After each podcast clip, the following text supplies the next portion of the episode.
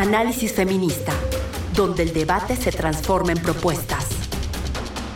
Hola, ¿qué tal? Bienvenidas a una nueva emisión de Análisis Feminista. Yo soy Lucía Lagunes Huerta y el día de hoy abordaremos el tema de mujeres precisamente rumbo a las elecciones del 2024 aquí en nuestro país, en México, y para conocer la actual participación política que han alcanzado las mujeres en México, pues no estaremos acompañadas de Georgina Cárdenas Acosta, profesora de la Facultad de Estudios Superiores Aragón de la Universidad Nacional Autónoma de México y también contaremos con la presencia de Adriana Fabel Herrera, ella es ex consejera del Instituto Nacional Electoral y doctora en Derecho. Así que eh, quédese con nosotras para seguir también lo que está ocurriendo ahorita en Hollywood con la huelga que mantienen activa actrices y actores guionistas en esta industria del cine con el fin de conseguir mejores salarios, además de equidad en los mismos y nos acompañará para hablar del tema Rosa Salazar,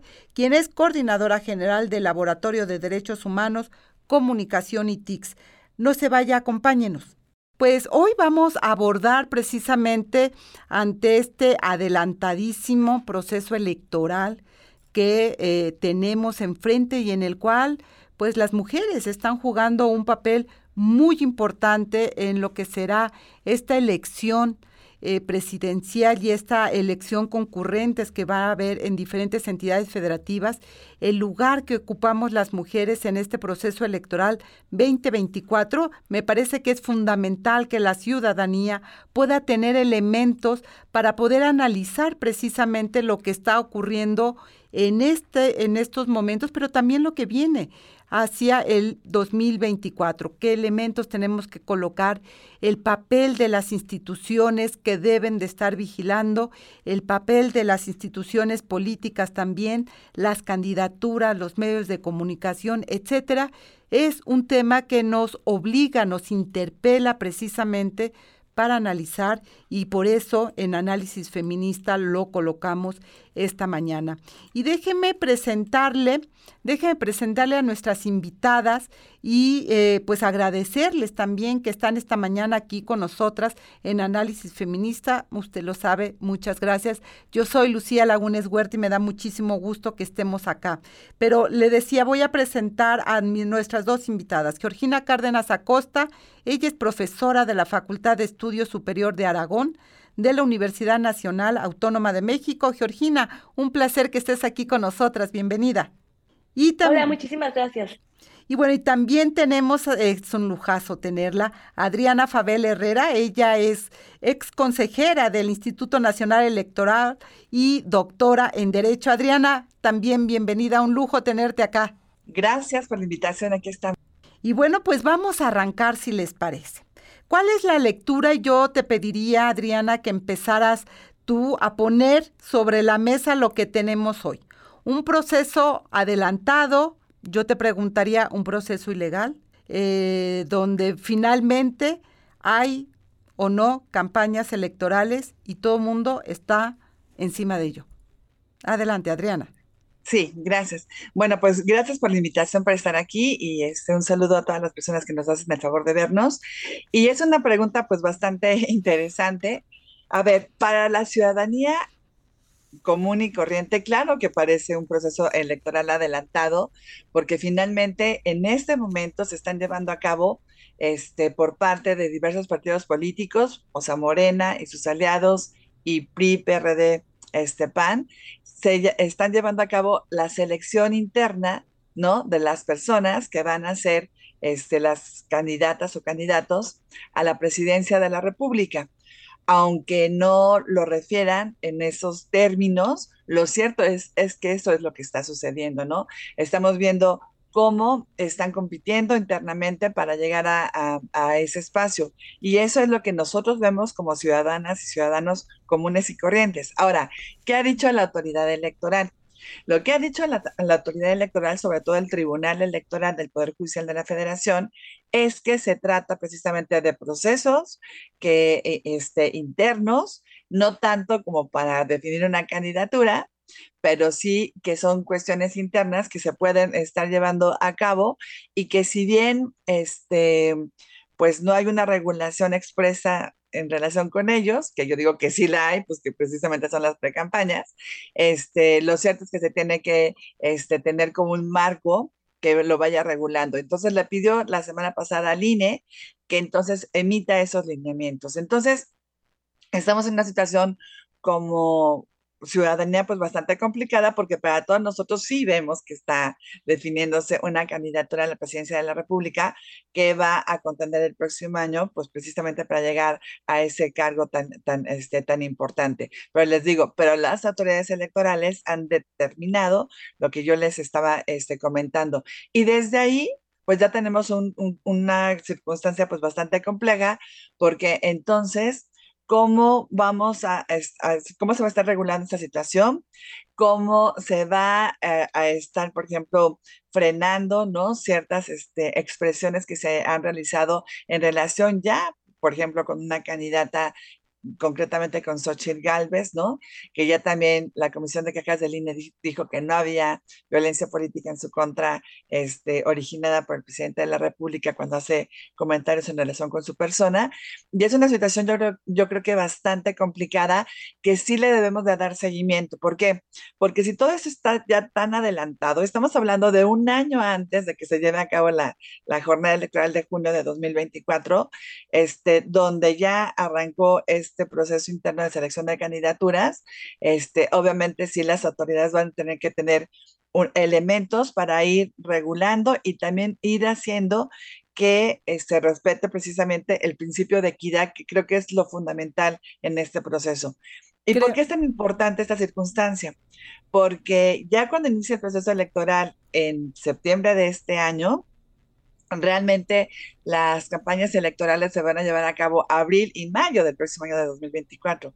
Pero la verdad es que desde ahorita ya estamos conociendo a las distintas personas. Entonces, eso puede generar una inequidad en la contienda electoral. Esa también sería otra pregunta que yo dejaría ahí en el aire. Gracias. Eh, Adriana, muchísimas gracias. Ya tú lo decías, hay que regular cómo se frena esto, pero también cómo se supervisan los recursos, Adriana, que se están eh, digo, que están a la luz de todo mundo, nada más hay que salir a la calle tres segundos y uno mira bardas, camiones eh, espectaculares, revistas con portadas, con libros que, qué barbaridad, cómo pueden tener un cargo público y además pueden escribir libros tan rápidamente, ¿no? Para fijar su posición y demás.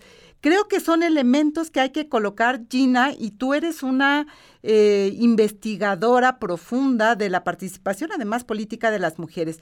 Pero quedémonos en esta primera lectura, te pediría yo también, eh, de cómo miras este adelanto.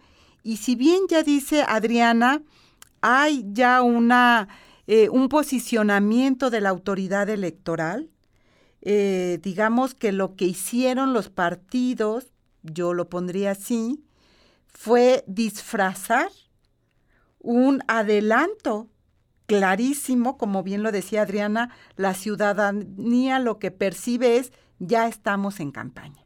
Y está en campaña los medios completos, es decir, no hay un día que los medios no hablen precisamente de quienes están hoy recorriendo el país y de las candidatas que están recorriendo el país y que empiezan ya a colocarse como las posibles que podrían estar en la contienda formal. Se empieza a hablar de que si México tendrá su primera eh, presidenta, en fin, de este ambiente político que está referido al proceso electoral, me parece que es clarísimo.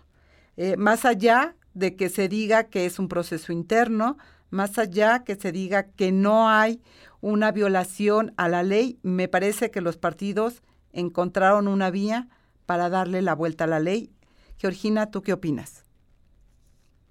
Sí, bueno, pues una vez más vemos este, efectivamente cómo los partidos políticos, eh, porque generan estrategias para justo darle la vuelta a la normatividad o nombrar, ¿no? De otra forma, algo que en el fondo este, todo mundo lo estamos viviendo como un proceso electoral adelantado.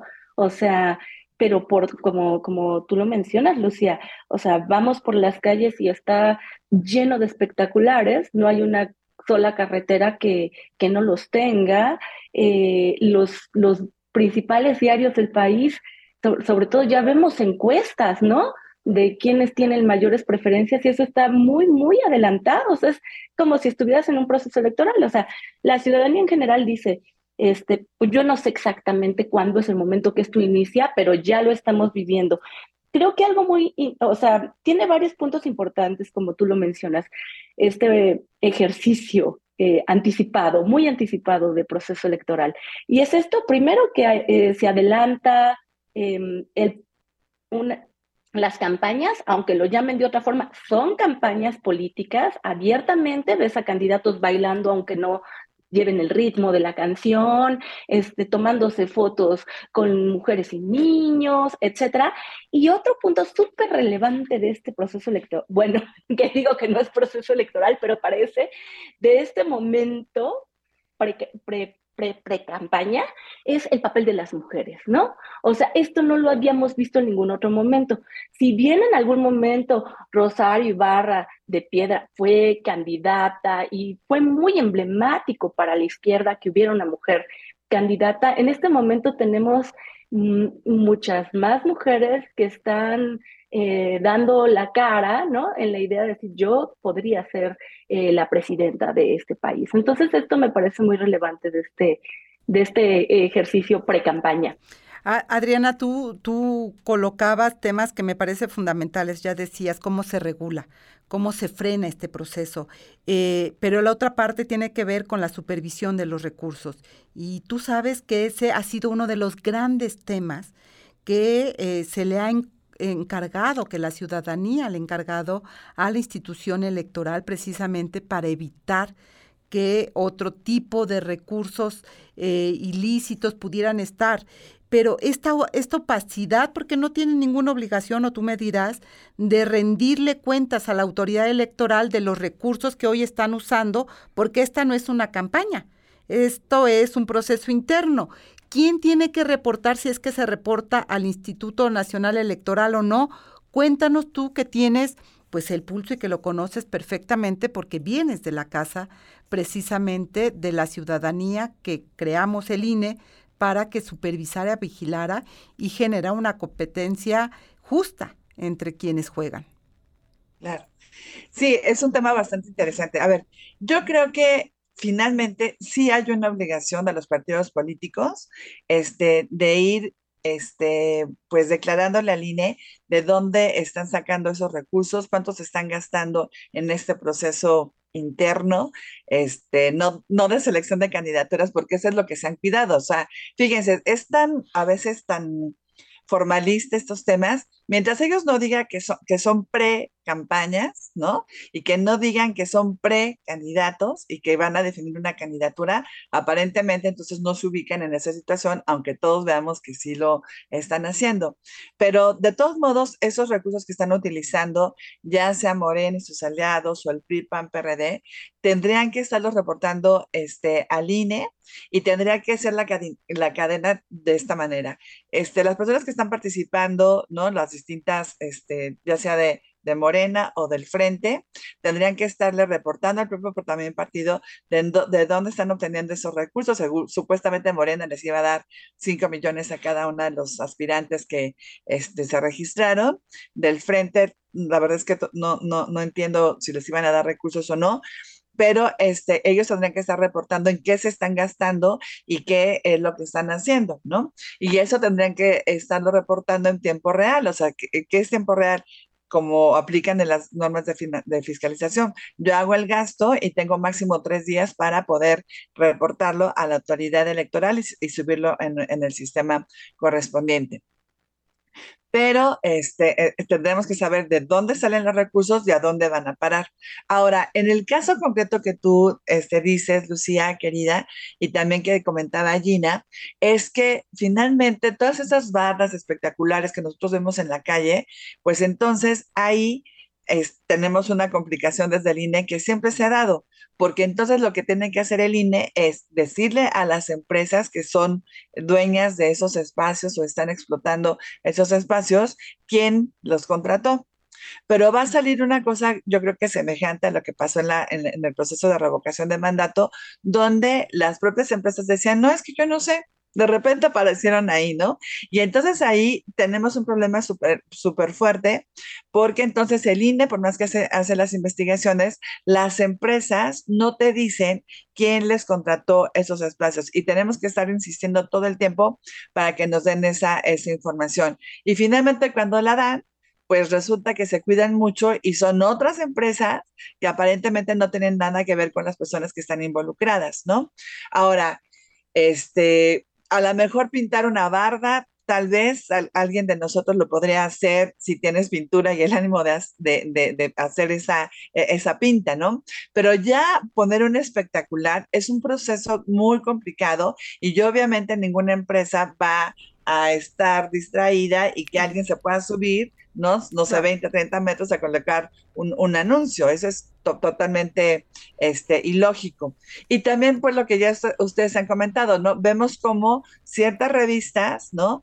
De repente empiezan a hacer entrevistas a estas personas que tienen el interés en, lograr una candidatura para el cargo de la presidencia de la República y cómo están ahí este, buscando estarlos este, promocionando a estas personas, ya sea a través de entrevistas o de los libros que tú también este, comentabas, Lucía. Entonces, sí es una situación bastante complicada, porque también en este, en este caso de las revistas, ya tienen todo una esta, estrategia armada y entonces ahorita a lo mejor aparece determinada persona, pero mañana o la semana que viene va a aparecer otra. Entonces, es una estrategia de las propias revistas también. Entonces, sí es una complicación muy grande para la autoridad electoral, pero creo que sí hay responsabilidad de los partidos de rendir cuentas en relación con esos recursos. Y todo es dinero. Es la primera vez en 60 años que se han unido tanto talento eh, actoral como guionistas en Hollywood en esta huelga por la que la mayoría de las producciones de cine y televisión se mantienen inactivas. ¿Frente a qué estamos, mi querida Rosa? Bueno, eh, es, es, una huelga, eh, la actual, digamos que es como parte de una etapa de los procesos de defensa de derechos humanos laborales en ese, en ese lugar que es como la meca de, de la industria, ¿no? Sin embargo, ya había generadose antes procesos de defensa con respecto a, derechos que tienen que ver justamente con eh, pues la, la, posibilidad de ejercicio de la certeza jurídica en el espacio laboral.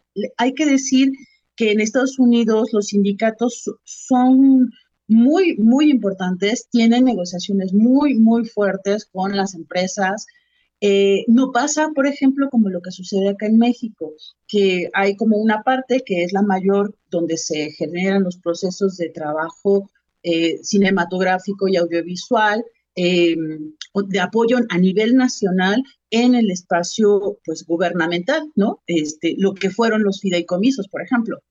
Por otro lado, pues la, huelga marca un, hito importante para esta generación, sobre todo para esta generación de jóvenes creadoras y creadores que están eh, vislumbrando cuáles son los elementos que existen en los espacios de, trabajo que apenas están entrando a los, a los, eh, a los lugares donde se, genera esta, eh, pues, pues esta, esta, esta gran industria, estos grandes espacios donde se, plantean las historias que todo el mundo ve en todo el mundo y bueno, pues nada, acá en México ha impactado de manera muy positiva, me parece, porque pues estas nuevas generaciones de cineastas que vienen, por ejemplo, de, un proceso político y económico pues fuerte, ¿no? Pospandémico, en un espacio donde la propia industria a nivel nacional ha sufrido sus embates,